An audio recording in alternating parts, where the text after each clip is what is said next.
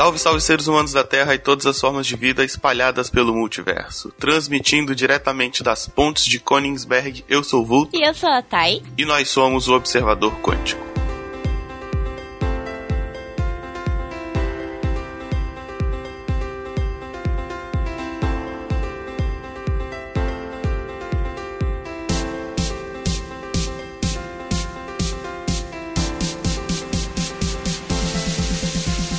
Hoje a gente vai falar de um tema bacana, um tema que está em alta aí nas pesquisas, uh, especialmente de internet. A gente vai falar de grafos. É verdade. Por que, que a gente escolheu esse tema, Vulto? Primeiro que é um tema da matemática que eu curto bastante, é um assunto com o qual, é um material com o qual já trabalhei, né? Uhum. E um tema que fica ficou um pouco em destaque na Podosfera uhum. quando o pessoal começou a fazer aqueles grafos do Podosfera Unida e do Podcast Friday, né? Lá a galera do Petros, o acho que o Danilo Pastor também. Uhum.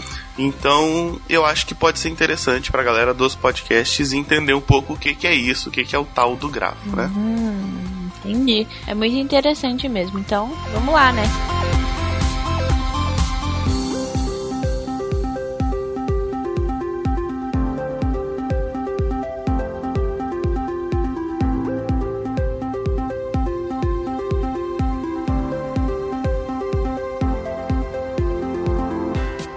Seguinte, a matemática ela tem essa coisa de faz, de analisar conceitos que parecem muito óbvios, uhum. né, e sistematizar esse conhecimento. Então você tem, por exemplo, a teoria de conjuntos que vai tratar tudo que você pode agrupar, eles vão tratar numa teoria só. Uhum. Aí vai criar os conceitos de pertence, de não pertence, de conjunto contido, conjunto igual, interseção, tal, essas coisas todas que podem ser para uma coisinha muito simples ou pode ser para uma coisa muito grande, tipo, sei lá, a ONU é um conjunto de países, uhum. Certo? Mas é tudo muito abstrato. Então, assim, quem vai dar a saída para isso vai ser as outras é, ciências. É, na verdade, é como Também se a matemática fosse uma nova linguagem. Eles querem escrever e descrever tudo o que acontece em números, em, em álgebra. Então, a gente consegue descrever situações e, e até fenômenos com linguagem matemática, né? Exatamente. E aí você tem teoria dos números, tem várias coisas muito abstratas. No caso da teoria dos grafos, ela vai fazer um mapeamento e uma linguagem, né, para descrever ligações entre objetos. Uhum. Ou seja, você vai ter um conjunto de objetos, um conjunto pode ser um conjunto de pessoas, um conjunto de conceitos e tal. Esses objetos podem ter ligações, né, dependendo do que você define como uma ligação. Sim.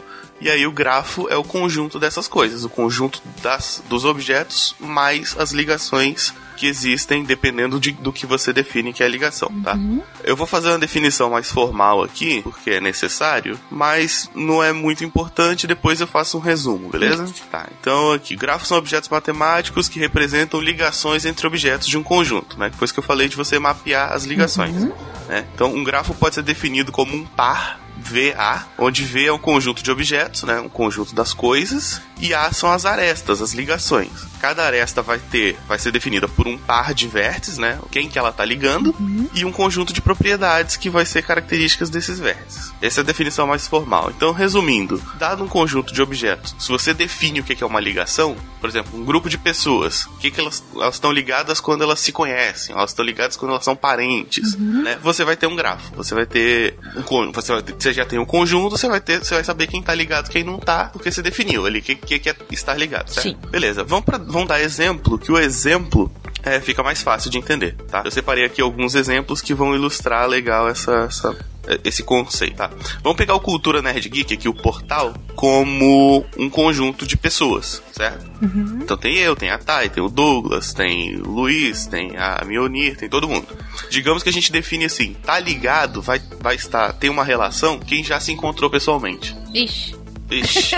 Então tem poucas ligações, né? Você vai ter lá o Senhorá com a, com a, com a Rafaela e o, e o Luiz, que eles estão ali em Betim, né? Você tem uh, o Léo e a Fabi, uhum. basicamente. O resto vai estar tá tudo soltinho, né? Eu tô sozinho, a Thay tá sozinha, então isso é um exemplo de um grafo muito vazio, né? Tem poucas ligações. Uhum. Outro exemplo seria quem já gravou junto, por exemplo. O mesmo conjunto de pessoas, mas eu tô escolhendo outra regra de ligação, uhum. que é quem já gravou junto. Aí tá todo mundo bastante ligado, né? Sim. Eu já gravei com quase todo mundo do portal. Verdade.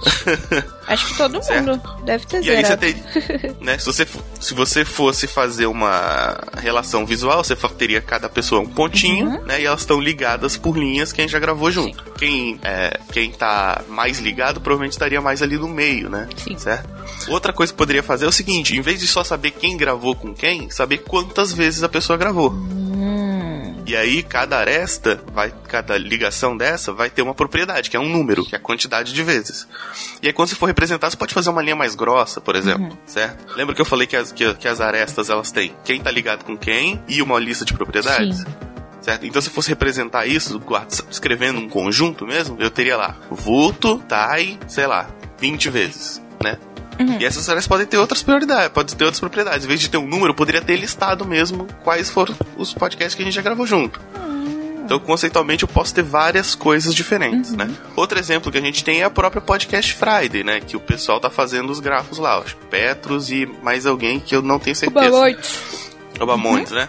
Então lá é um gráfico de rede social, é um gráfico de Twitter. Cada usuário, cada ponto, né? O, o conjunto de base é um conjunto de usuários do Twitter, uhum. né? Um conjunto de arrobas lá. E eles estão ligados, a regra de ligação que eles estão usando é menção. Uhum. Quem mencionou quem, né? Então você tem lá as ligações. E aí eles usam um outro fator que é tipo assim, o nó também tem propriedade. Então, quem tá mais ativo aparece como uma bolinha maior, uhum. certo? Então você tem outro tipo de grafo totalmente diferente, certo? Uhum. Tem um grafo aqui de um artigo que eu achei sobre própria teorias de grafos que ele faz os estados, né? Uh, os estados do país então cada, cada estado é um pontinho com a sua sigla, né? Uhum. E eles estão ligados pela adjacência. Então, um estado que tem fronteira com outro, eles estão ligados. Uhum. Essa, essa, imagem vai estar no post, tá? Então você tem aqui o Rio Grande do Sul, ele só liga com Santa Catarina, por exemplo. Uhum. Ele tá ali embaixo. Uhum. Agora, por exemplo, o Espírito Santo aqui liga com a Bahia, com Minas e com o Rio de Janeiro, uhum. né? Isso é bem bacana. Olha Outro só. exemplo que eu peguei ontem, na verdade, é as linhas de metrô de São Paulo.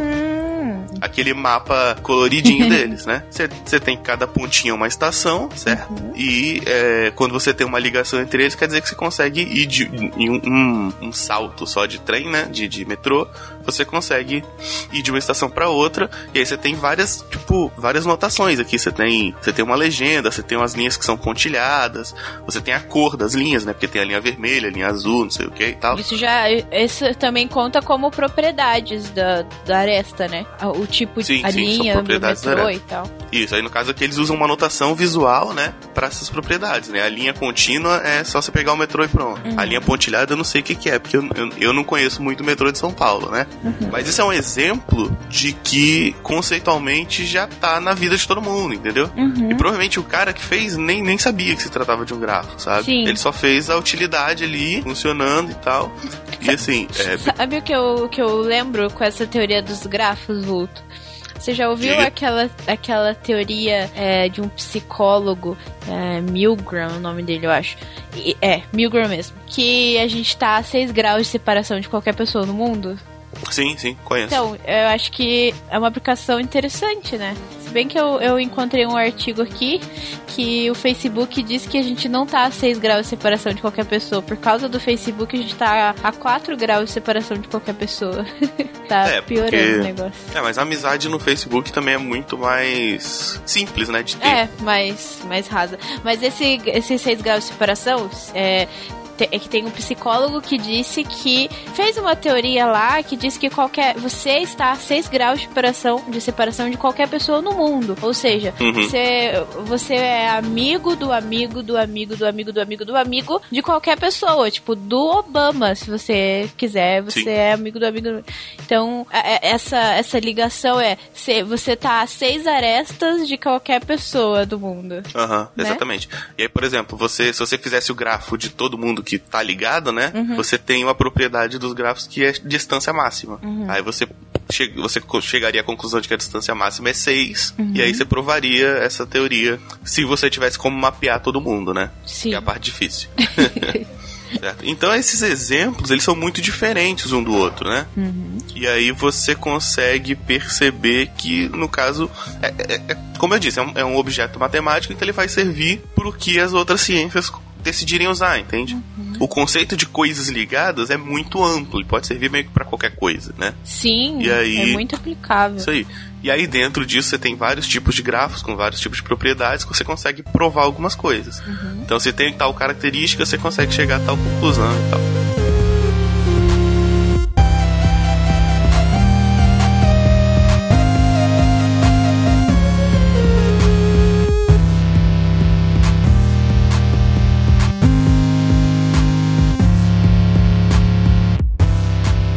Falar agora um pouco de alguns tipos de grafos, né? Que tem propriedades particulares. Uhum. Uh, tem, tem um monte de tipo, um monte de tipo mesmo. Mas eu vou falar de alguns aqui só para ilustrar, tá? A gente chama de grafo completo o grafo onde tá, todo, todo mundo tá ligado com todo mundo. É uma, uma no caso, isso vai acontecer quando você escolher uma relação muito fácil de conseguir, né? Uhum. A gente deu o exemplo do Seneg de se conhecer pessoalmente e gravar junto, gravar junto é muito mais fácil. Sim. Mas se for alguma coisa muito mais fácil ainda, tipo, ah, sei lá, saber o nome, né? Aí todo mundo vai estar ligado com todo mundo. Uhum. Por exemplo, se você desenhar um quadrado e fazer aquele X no meio, desenhar as diagonais, provavelmente você vai, você vai ter um grafo completo, né? Todas as pontinhas estão ligadas uhum. com todas. Né? A, o metrô de São Paulo já, é, já não é um grafo completo, porque nem todas não. as estações estão ligadas com todas as estações. Nossa, nem, nem de perto.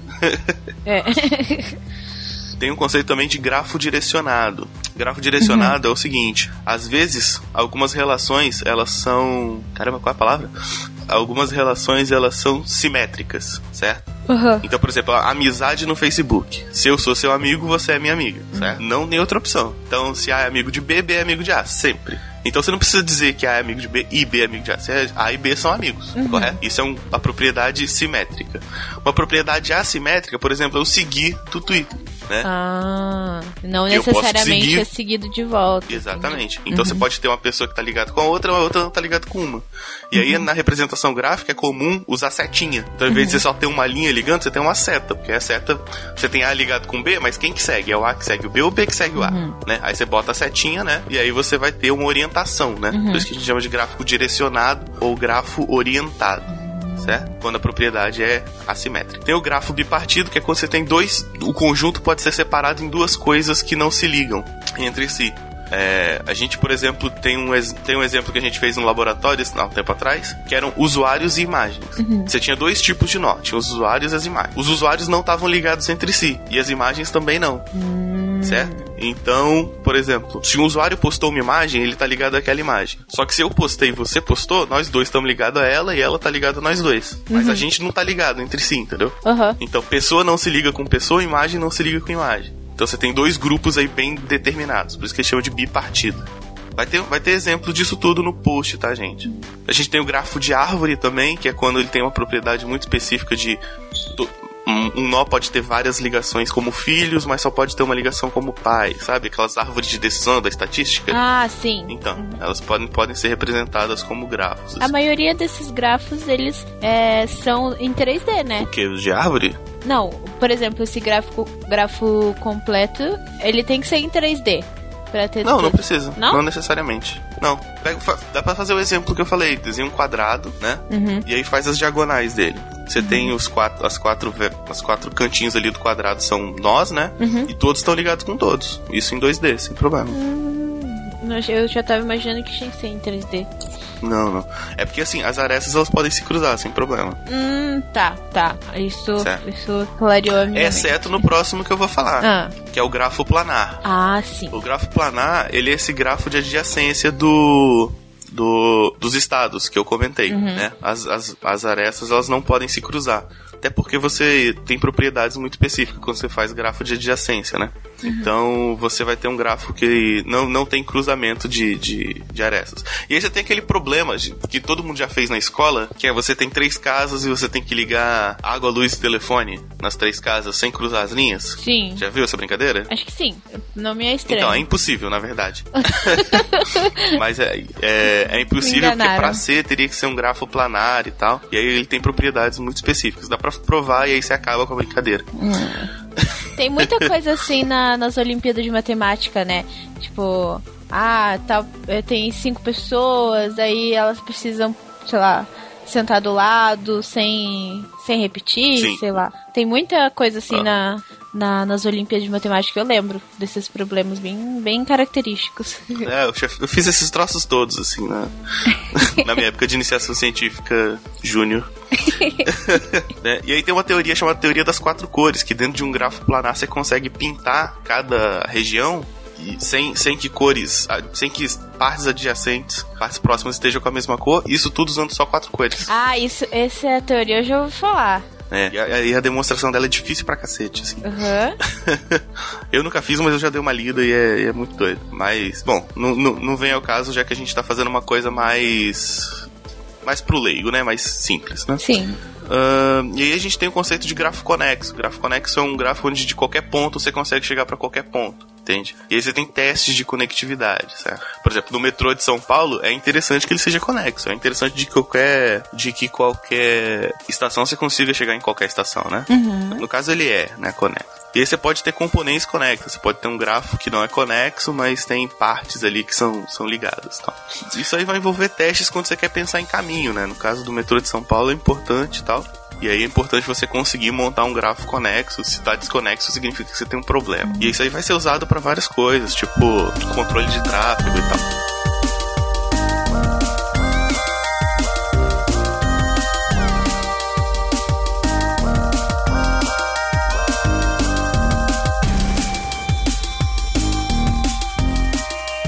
Outra coisa que surge importante no, nos grafos é entender os caminhos, né? Que tanto, na verdade, o, o estudo de grafos começa com problemas de caminhos, certo? Uhum. Então a gente vai falar um pouco de, de, alguns tipos de caminhos, né? A gente tem o caminho hamiltoniano, que é um caminho onde todo, cada vértice vai ser passado uma vez, né? E aí a gente tem o clássico problema do caixeiro viajante. Bom, é, o problema do caixeiro viajante é um clássico, né? Que você tem várias cidades, essas cidades estão ligadas entre si, uhum. né? Então daí você já tem um grafo. E aí o problema é que o, o caixeiro viajante ele tem que passar em todas as cidades uhum. sem repetir, porque se ele tá repetindo, ele tá perdendo tempo ali, né? Sim. Uh, encontrar esse tipo de caminho é importante para você resolver esse tipo de problema, onde você tem que entregar coisas, tipo problema de correio e tal. Na verdade, achar um caminho hamiltoniano é fácil. Difícil é achar um menor caminho, hum. né?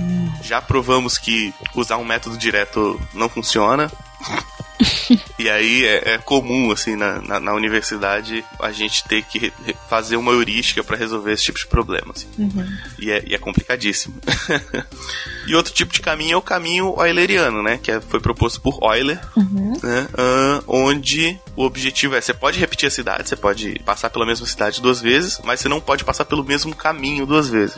Esse problema é dito como o problema que iniciou o estudo dos grafos. Sim. Né, que é o problema das sete pontos de Königsberg. É bem que famoso. eu citei lá na abertura. Você quer comentar, Thay? o problema das sete pontes é que tinha uma cidade que tinha os sete pontes que cruzavam o rio, o rio Pregel. Uh, e tinha essas pontes que faziam ligações entre duas ilhas que tinham no meio da, do rio e as margens do rio. Então, ao todo eram sete pontes. É, é na margem esquerda para a ilha, de ilha em ilha, na margem esquerda direita para ilha A, e enfim, tinham sete pontes ligando essas ilhas às extremidades e entre elas também tinha uma ponte ligada. Então o problema era se era a, a questão, né, se era possível ou não é, andar pela cidade, fazer um passeio, começando e terminando no mesmo lugar, só que cruzando cada ponte só uma vez. Não podia cruzar a mesma ponte duas vezes. Então esse era um problema, era um questionamento que para resolver é, sim, é simples resolver por grafos, é difícil resolver por, por outra coisa.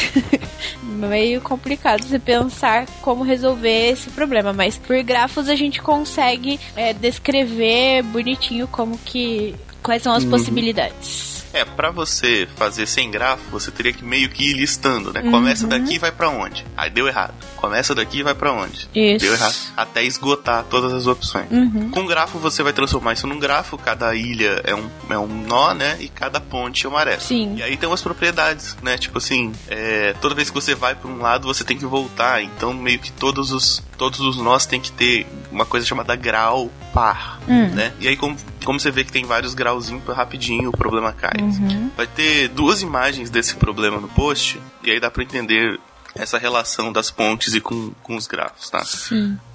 É, é às vezes pode parecer que a matemática só complica as coisas e que coisas simples ela enfia um monte de número e letra e quer complicar porque é divertido, mas na verdade é, a matemática envolvida nos grafos ela, ela só quer simplificar os problemas. Esse problema das pontes é um exemplo disso, é, é, é simplificação de problemas que você poderia que você envolveria, investiria tempo e enfim, uma, uma metodologia muito abstrata para poder resolver e a matemática vem e ensina um jeito, um método de resolver simplificadamente, hum. né? Sim, na verdade é muito esse método de achar caminhos eulerianos ou descobrir que eles não existem, né? Uhum. Ele é muito simples assim, você, você verifica o grau do, dos, dos nós e tal e aí já te dá uma pista boa assim. Sim. Eu vou falar de grau daqui a pouco. Tá, e aí você tem ciclos, né? Que são esses, esse mesmo tipo de caminhos, só que aí eles ainda têm a propriedade que eles têm que terminar onde começa. Sim. Então você tem o caminho hamiltoniano, tem que passar por todos os vértices. O ciclo hamiltoniano, ele tem que passar por todos os vértices e voltar para onde começou. Então fazer o ciclo ainda é mais complicado do que fazer só o caminho, né? Uhum. Mas isso é mais. já entra mais em resolução de problemas e tal, e acho que não é o objetivo aqui agora, né? Tem um conceito que a gente chama de grau, que é o seguinte: é com quanto cada nó, com quantos, quantos vértices tem em cada nó. Uhum. Certo? Então, por exemplo, no exemplo do, do Seneg, né, do, do Cultura Nerd Geek, uh, quem gravou com mais gente, por exemplo. Isso é o grau. Com quantas pessoas diferentes essa pessoa já gravou. Uhum. Isso vai ser interessante lá em redes sociais, que a gente usa isso, por exemplo, no Twitter. Quem tem muita ligação é porque retuita muita gente, ou menciona muita gente, ou é mencionado por muita gente. Uhum. Certo? Então, quando a gente monta o grafo lá da, da rede que a gente está estudando, de cara já dá pra ver, opa, esse cara tá muito centralizado aí, né? Geralmente vai ter, sei lá, o G1 dando uma notícia e muito retweet, por exemplo. Uhum. Então o, o, grau ele acaba servindo para entender quem, tá, quem, quem tem muita uh, importância ali naquela rede, né? Sim. E aí você tem grau de entrada, grau de saída quando o grafo ele é orientado, né? No caso, se, se quantas pessoas me seguem é diferente de quantas pessoas eu sigo, né? E essa informação pode ser pode ser relevante ou não, né? Tem casos que, que isso é muito importante, tem casos que não. Uhum. Então tem essa propriedade de grau e aí cabe decidir se você vai usar ela ou não, né?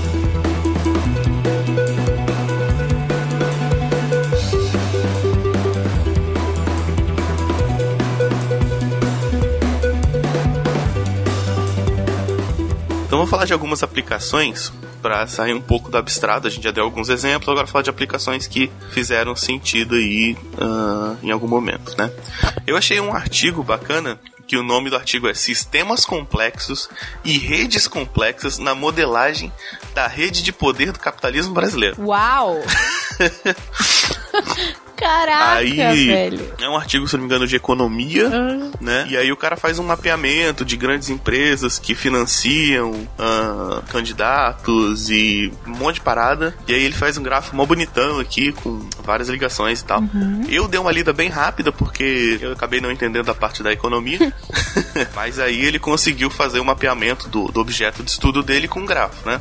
Uh, e aí tirar conclusões depois. Então uhum. isso é um uhum. exemplo de que não é só abstrato, né? Só uma maluquice que, que a matemática inventa para ficar brincando sozinha. é. Ela divide o brinquedo um... com as outras áreas. Divide o brinquedo com as outras áreas. Ela produz brinquedos para as outras áreas. é verdade.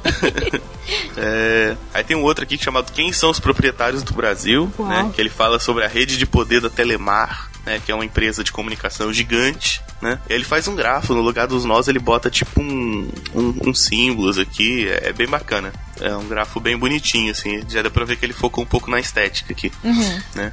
É, é outro artigo sobre política também. Eu não li tudo, porque, né? Mas é só para dar exemplo de que existem né, aplicações externas aí. Uhum fora da Outra matemática e aplicações que façam sentido não só é, nossa, vou ficar andando pelas pontes. Não, tem coisas palpáveis, né? Sim, sim. Exatamente. E aí você vai ter que trabalhar conceitos como centralidade, por exemplo, numa rede de poder dessa, centralidade é muito importante, né? O cara que vai estar tá, vai ter muito grau, quando você for fazer as contas, né? Você vai achar o cara que tem muito grau de entrada, muito grau de saída, uhum. certo? E aí você vai ver, opa, peraí, esse cara tá ligado com muita gente, quem que é esse cara? Aí você vai investigar, entendeu? Sim. Às vezes ele o grafo não vai resolver tudo sozinho também, né? Ele vai te dar mais um ponto de vista para você olhar o problema, para você saber onde pesquisar, de, pô, tem um montão de usuário uhum. no Twitter, por exemplo. Aí você vê, o cara que tá sendo muito retweetado, talvez valha mais a pena eu olhar ele do que eu ficar lá olhando tudo, a rede inteira, né? Sim. Entendeu? Então o grafo pode só te dar uma dica, ele pode ser só um meinho do processo ali da pesquisa, por exemplo. Uhum. Uh, redes neurais, né, que é um conceito de inteligência artificial que a gente ainda vai falar aqui algum dia. Sim. Uh, redes neurais, você vai fazendo aprendizado de máquina, né? E aí, toda vez que a máquina aprende alguma coisa nova, ela faz uma ligação entre dois conceitos. Uhum. Isso quando você quer fazer uma visualização para entender como é que tá esse processo de, de aprendizado da máquina, geralmente você vai usar grafos, porque você tem os conceitos e as ligações entre eles, né? Claramente tem a característica de grafo aí. Tem um vídeo de uma inteligência artificial aprendendo a jogar Mario, né? Meu Deus. E aí na tela, enquanto, enquanto ela vai jogando Mario, vai montando um grafo, assim, de, de, de correlações que ela vai fazendo. É bem legal. Eu vou ver se eu encontro para colocar no post. Que belezinha. Tem um outro artigo aqui que eu encontrei, é um artigo da medicina, uhum. que ele faz uma relação entre alguns tratamentos e algumas complicações para ver se existe relação, né? Hum. Se é o tratamento que gera a complicação. E aí você tem um grafo bipartido, né? Você tem de um lado só os tratamentos, de um lado só as complicações. Se algumas relações começarem a aparecer muito, pode ser que vale a pena investigar se é aquele tratamento que gera aquela complicação. Uhum. Uh, lembrando que todos esses artigos que a gente está falando, né? O link, os links vão estar no post, tá?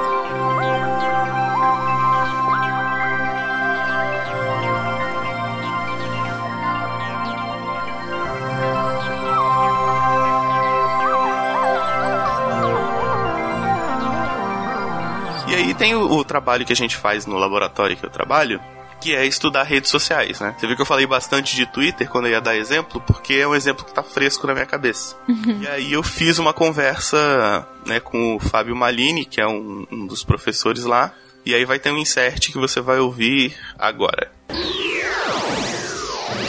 Bom, convidei aqui o professor Fábio Malini para dar uma palhinha para gente. O Fábio ele é professor do Departamento de Comunicação e coordenador do Laboratório de Imagem e Sabercultura e coordenador do curso de pós-graduação em comunicação na UFES. Fábio, é, a gente sabe que os grafos são uma ferramenta matemática, né, um, um, conceito criado pela matemática, e a gente tem visto aí cada vez mais as humanidades e especialmente o Labic fazendo trabalhos usando grafos para uma observação bem empírica e tal. Eu queria saber de você, que você desse uma palhinha aí pro ouvinte, uh, sobre como o laboratório tem usado os grafos para as pesquisas de comunicação e de movimentos sociais e falasse um pouquinho de como surge aí essa relação, né, entre um objeto que é puramente matemático e as humanidades, né, como uma coisa criada pela matemática está sendo usada para estudar movimentos sociais, por exemplo. Isso é bem legal, queria que você comentasse. Olá pessoal, eu acho que os grafos eles vão ter uma, uma presença talvez num trabalho mais com os estudos de humanidades, assim, de maneira mais robusta e é também diversificada, mais agora nas duas últimas décadas, né? Mas os estudos que envolvem a questão da comunicabilidade humana e análises baseadas em grafos,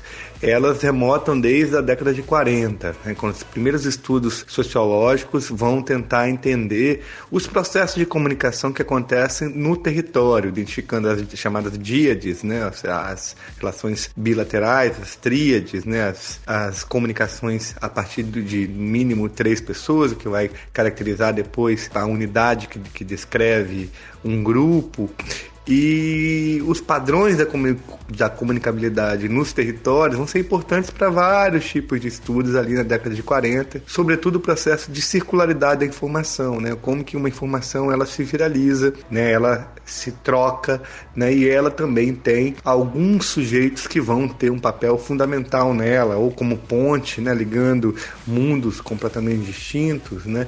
Ou aqueles sujeitos que têm mais autonomia em relação a, a determinada comunidade. né?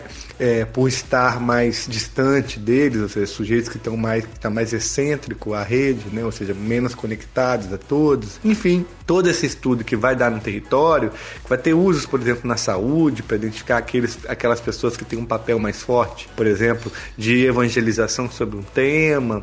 Enfim, quando o aparecimento da internet, sobretudo a web, um, um dos produtos da internet que é o web, os estudos uh, com grafos se tornaram, digamos, mais uh, populares, né? Sobretudo porque, primeiro, ele vai ser inaugurado uh, com um trabalho formidável de um, de um matemático húngaro, né? Um chamado Barabasi, que através de um estudo chamado Linked, né? Já traduzido no Brasil, né? Esse livro dele, ele vai uh, trabalhar com, uma, com a tese de que num ambiente extremamente comunicacional, relacional, vai sempre existir sujeitos que se tornam mais ricos quanto mais ricos de conexões ele for. Né?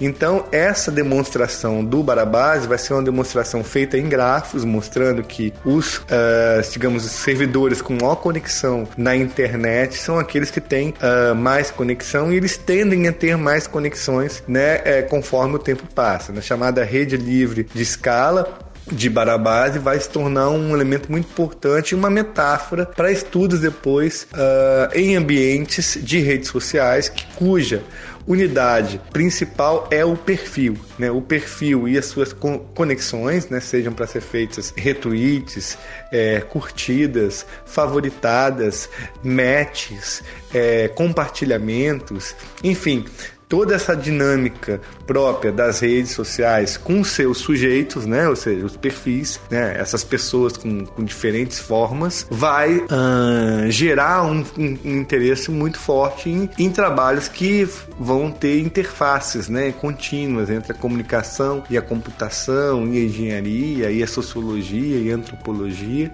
porque boa parte da nossa sociabilidade, da maneira como a gente pensa, como a gente consome, como a gente debate, como a gente, é, de certa maneira, vê o mundo, vai se passar a partir desses mecanismos novos nos, pelas, pelos quais nós vamos fazer a nossa comunicação e a nossa construção, inclusive, da nossa subjetividade. Então, os gráficos eles passam a ter um papel importante para mensurar e dar uma, uma, uma visão dessas trocas, desses intercâmbios políticos, culturais, sociais e até técnicos né, que as pessoas fazem nesse campo uh, social. De certa maneira, esse trabalho novo é um desafio, né? Porque vai tanto para compreender por que uh, notícias falsas ganham mais fôlego dentro de um contexto eleitoral norte-americano, que é a maior eleição né, é mais mobilizadora do planeta, né?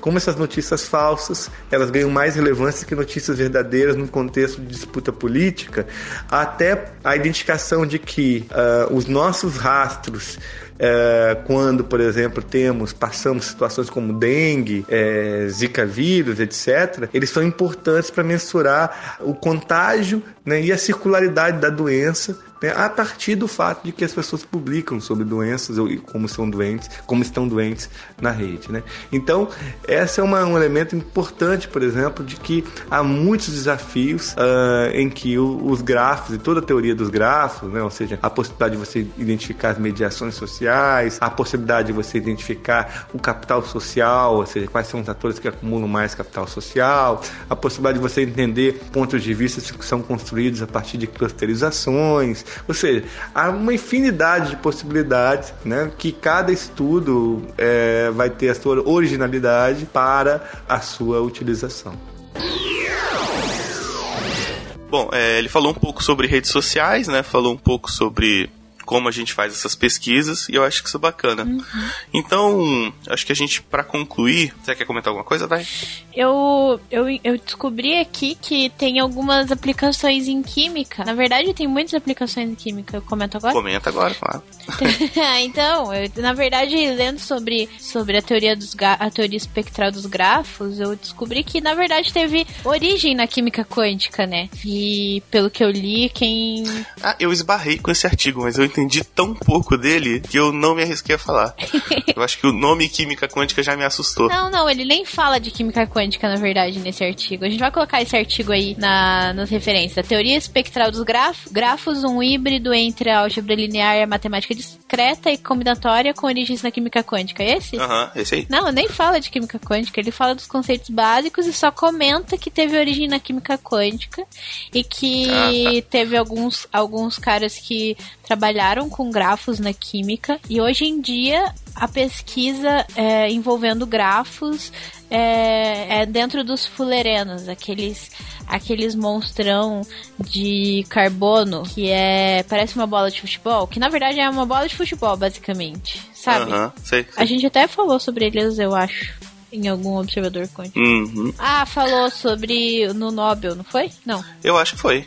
Acho que foi. Mas bom, não vou lembrar Enfim, de cabeça também. É, mas usa grafos para pensar nos ângulos entre as ligações do fulereno, porque o fulereno é uma molécula que não é natural, ela é totalmente sintética e a química quântica, a química teórica, ela é são cálculos para tentar um dia conseguir sintetizar a molécula e é muito. Os grafos são muito aplicados em nos fulerenos, que é uma molécula uhum. interessantíssima para para atualidade. Assim. É bem Se eu não me engano, eles usam aquele conceito de espectro do, eita, espectro do, do grafo, né? Isso, isso mesmo. Ah, pode crer. O que eu vi é isso. Bom, mesmo. é só só eu só para passar rápido aqui para o ouvinte é o seguinte: o grafo você consegue mostrar ele como uma matriz, né? uhum. né? Então você vai ter, para cada nó, você vai ter uma linha, uma coluna, né? Uma matriz quadrada. E aí se o se tal pessoa, se tal nó tá ligado com tal nó, aquela linha e aquela coluna do grafo vai ter um valor. Sim. Certo? O resto vai ser zero. Então você tem uma matriz, com a matriz você gera uma coisa chamada espectro, uh, polinômio de espectro, e a raiz do polinômio são, é, vai ser, vai ser chamar de espectro do grafo. É uma bagunça, assim, você pega o conceito do grafo e faz umas contas loucas com ele e conseguiram achar resultado para essas coisas. Sim. então, assim, esse já é o exemplo mais complexo, nem é o objetivo entrar nele aqui, né? Não. Mas. Mas é, já é aplicável. Já é aplicável.